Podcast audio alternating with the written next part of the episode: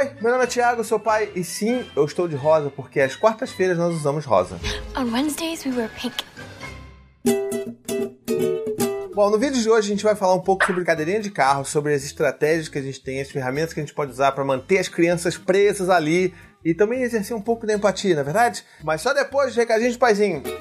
Bom, no recadinho do paizinho de hoje vai ser um meta recadinho, porque eu vou fazer um alto jabá meu. Você vai entender. Eu tô falando do meu Instagram. Meu Instagram é roupa oficial. Se você quiser me acompanhar, lá tem as fotos um pouco mais, sabe, minha, dos meninos, do meu dia a dia. E principalmente os meus stories, que tipo, eu sempre coloco coisas mais da minha rotina. Então se você quiser me acompanhar e saber um pouco mais como é que é a minha rotina, vai lá que você vai curtir, tá bom?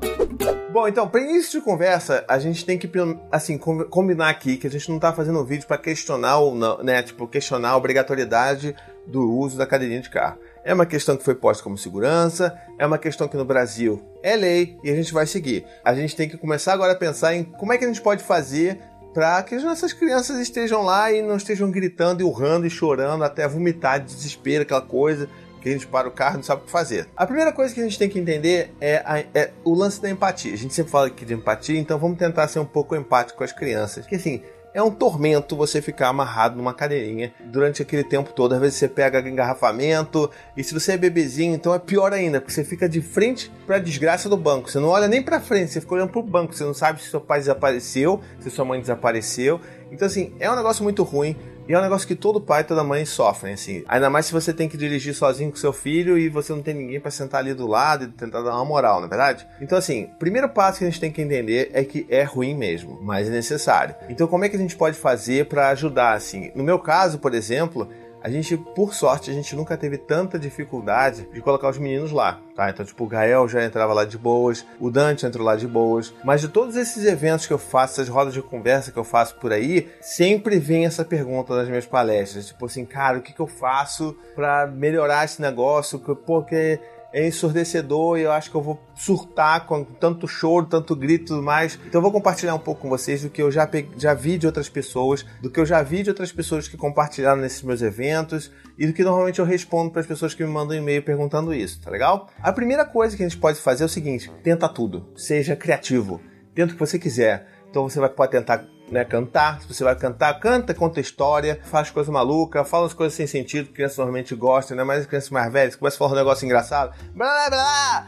E a criança vai perder o foco e vai, né? Vai começar a dar risada. Você pode combinar também de levar sempre um kit de brinquedos que são os brinquedos do carro. Então aqueles brinquedos que estão no carro, eles não são brinquedos que seu filho vai brincar todos os dias. Então vai ser sempre uma novidadezinha. Então, ah, não, tá no carro, pega seus kits de brinquedo. Aquilo ali, às vezes, garante ali uns 15 minutos de sanidade mental. Então é positivo, tá legal? Outra coisa que ajuda muito também é a gente, sabe, ter alguém ali perto. Se você puder, né, ter tipo a mãe ou o pai ali no banco de trás dando aquela assistência e tal, é bom a gente estar tá por ali também. Se não tem ninguém, o ideal é a gente tentar sempre planejar e fazer aqueles prós e contras, né? Eu preciso mesmo. Se, se a sua criança já realmente tem problemas com isso, eu, tipo, faz aquela balança do prós e contras. Será que eu realmente preciso tanto naquele lugar? Preciso. A maneira mais rápida de eu chegar lá é de carro. Se eu for de outra maneira, vai dar ruim. Então tudo bem, eu vou e vou entender que vai ser talvez um negócio meio tenso. E aí você vai, bota música, você pode botar assim. Tem gente que, poxa vida, eu sou extremamente contra o uso de telas e não sei o que. No nosso caso aqui, uma das poucas exceções que eles têm acesso à tela é justamente no carro. Fora disso, a gente não deixa eles verem. Então, tipo, a gente vai botar um YouTubezinho ali para eles verem, vai botar um filmezinho, uma Netflixzinha ali, entendeu? Vai botar uma musiquinha. E aquilo tudo ali ajuda a criança a, tipo, ah, beleza, tô aqui focado, tô vendo outra coisa. Isso, inclusive, ajuda muito a gente no sentido de que a gente, às vezes, não quer que os meninos durmam no carro porque vai desandar toda a rotina de sono deles. Então a gente dá um negócio na mão deles, eles ficam ali brincando, se entretendo, não choram e não dormem. Então isso é pra gente é a melhor coisa que tem, tá bom? Tem uma outra coisa que ajuda muito, assim, eu tenho recebido muito feedback positivo com relação a isso, é o nosso podcast Coisa de Criança. Oh, olha só, é um auto jabá. É sim, mas funciona, tá bom? Não é um auto jabá gratuito, não, porque faz sentido, está na pauta. Coisa de criança é um negócio que pode salvar a sua vida na hora de você botar o seu filho na cadeirinha. As crianças adoram ouvir conversa, uma conversa sobre algum tema engraçado, com uma sonoplastia bacana, e o podcast Coisa de Criança oferece tudo isso. Então, tente também que ajuda, tá legal? Outra coisa também que a gente faz muito aqui em casa com os meninos é brincadeiras. Então, tipo, eu sempre falo, faço um desafio e peço, dou uma tarefa para eles, por exemplo. Olha, vocês hoje têm o trabalho de encontrar todos os carros vermelhos da rua todos os carros amarelos. Então sempre que vocês acharem um carro vermelho, vocês têm que bater palma. Ou tem que, sei lá, dar um gritinho. Não um gritinho não que faz um... E aí não é legal. Então assim, bate palma e tal. Então a gente sempre fazia isso. E virava uma brincadeira, virava uma diversão. Eles tiravam foco um pouco daquele lance de estar tá preso ali. Ajuda bastante também. E uma outra coisa que é bem legal, assim, a gente falar com os nossos filhos, foi, uma, foi um relato muito bacana que eu recebi de uma mãe que tem um filho com autismo. E ela falava assim, tipo, cara, eu falava com meu filho que, que o cinto era importante, que tipo era um negócio de segurança, que ele tinha que botar, e ele nunca topava, nunca topava, até que um dia, no desespero, eu vi um policial passando perto do carro, pedi pro policial parar, e falei, chamei ele e falei, pô, seu policial, você podia explicar pro meu filho como é que é essa questão do cinto e tal? E assim, foi muito legal que esse policial ele foi bem gentil, foi bem bacana e falou com o rapaz, né, com o filho dela, falou assim: olha, é importante você usar o cinto, porque o cinto vai proteger você. E se vocês também não podem botar, eu vou multar a sua mãe. E não vai ser legal, e não sei o que lá. Então ele contou toda uma história. Veio uma outra pessoa, sabe? Um, um policial, que é uma coisa importante para criança e tal. E criou-se aquela coisa toda a ponto de que dali para frente o policial do cinto virou aquela criança. Todo mundo que entrava no carro tinha que estar tá com cinto, ele ficava verificando, ele reclamava se alguém do lado dele não estava usando cinto. Se o carro começasse a andar e tinha alguém que não tinha botado cinto ainda, ele, ele brigava. Então, assim, vamos pensar que às vezes a gente pode recorrer a essas coisas também e ajudar os nossos filhos a cooperarem um pouco mais com a gente. Mas nunca, sabe, ameaçando ou gritando ou brigando. Por mais que a gente esteja desesperado, a gente tem um monte de outras alternativas para tentar fazer antes disso tudo, tá legal? E esse vídeo eu espero que ajude. E agora a gente tem um bônus. O bônus é o seguinte, a gente está falando bastante de a criança que já está lá na cadeira e provavelmente ela está chorando, está gritando e a gente está tentando ajudar a contornar a situação. Mas e o antes? Na verdade, tem aqueles bebês que você agarra em você como se fosse um, um gato na hora de tomar banho e não quer sair para botar lá na cadeira e fica aquela coisa.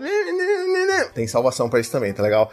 É o seguinte, a gente primeiro, a gente tenta, sempre tem que tentar acolher a criança. Já aconteceu algumas vezes os meus filhos se, se negarem a entrar no carro, a entrar na cadeira e tal, não chorar durante todo o percurso, mas isso eles já se negaram bastante. Então, eu sempre chegava assim, filho, mas olha só, o lugar que a gente vai, a gente precisa de carro. Se você quer, quer passear com o papai, então olha, a gente vai ter que ir de carro. Então vamos fazer o seguinte, você não quer agora, peraí, me dá aqui mais um abraço. Vamos fazer um combinado? Eu te dou um abraço apertado agora, ó. E aí você vai pro seu carro, vai pro seu, pra sua cadeirinha, e vai ficar tudo bem, a gente vai ouvir música, a gente vai brincar, pode ser? E normalmente a gente conseguia conversar com eles e fazer com que eles ajudassem nesse sentido. Outra coisa que ajuda bastante também, principalmente o Gael, ou tipo crianças que são menores, né, com até 3 anos, estão começando a gostar muito desse lance da autonomia, é você dar essa autonomia para a criança. Então, filho, olha só, eu acho que você já consegue entrar sozinho na sua cadeira. Vai lá, vai lá, tenta subir lá para você ver. E aí ele vai, vai, sobe. Olha, filho, você tá conseguindo. Ó, você botou o pé aqui, agora você botou ali. Poxa, olha só, você conseguiu sentar sozinho, cara. Que legal, você tá virando uma criança grande. Então ele fica, ah, então passa a ser uma coisa legal entrar na cadeira. Entendeu? Todas essas coisas ajudam muito a gente a, de, né, a driblar esses negócios de, né, de gritaria, de choro e tudo mais com as crianças. E eu espero que ajude você também. E se faltou alguma coisa que eu, tenha, que eu, não, que eu não falei aqui, se você tem alguma outra dica diferente, se você faz alguma coisa muito mirabolante para seus filhos não chorarem no carro, deixa aqui nos comentários também, tá legal?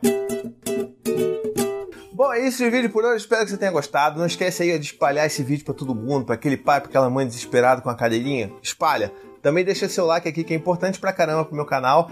E não esquece lá de conhecer minha campanha de financiamento coletivo, tá bom? Assim você me ajuda a manter esse canal lindo e maravilhoso de forma independente. Um beijo, até a próxima e tchau, tchau. To the 25 senators who just voted against U.S. veterans and their families, you flip-flopped. Voted no on the Honoring Our Pact Act. You know it provides medical help to vets. makes amends to veteran families who lost children to recklessness. You voted yes just days ago. Why the flip flop? Don't put politics ahead of vets and their families. To everyone listening, contact your United States senators today. Demand they vote yes. Make the Honoring Our Pact Act law now. Paid for by SO.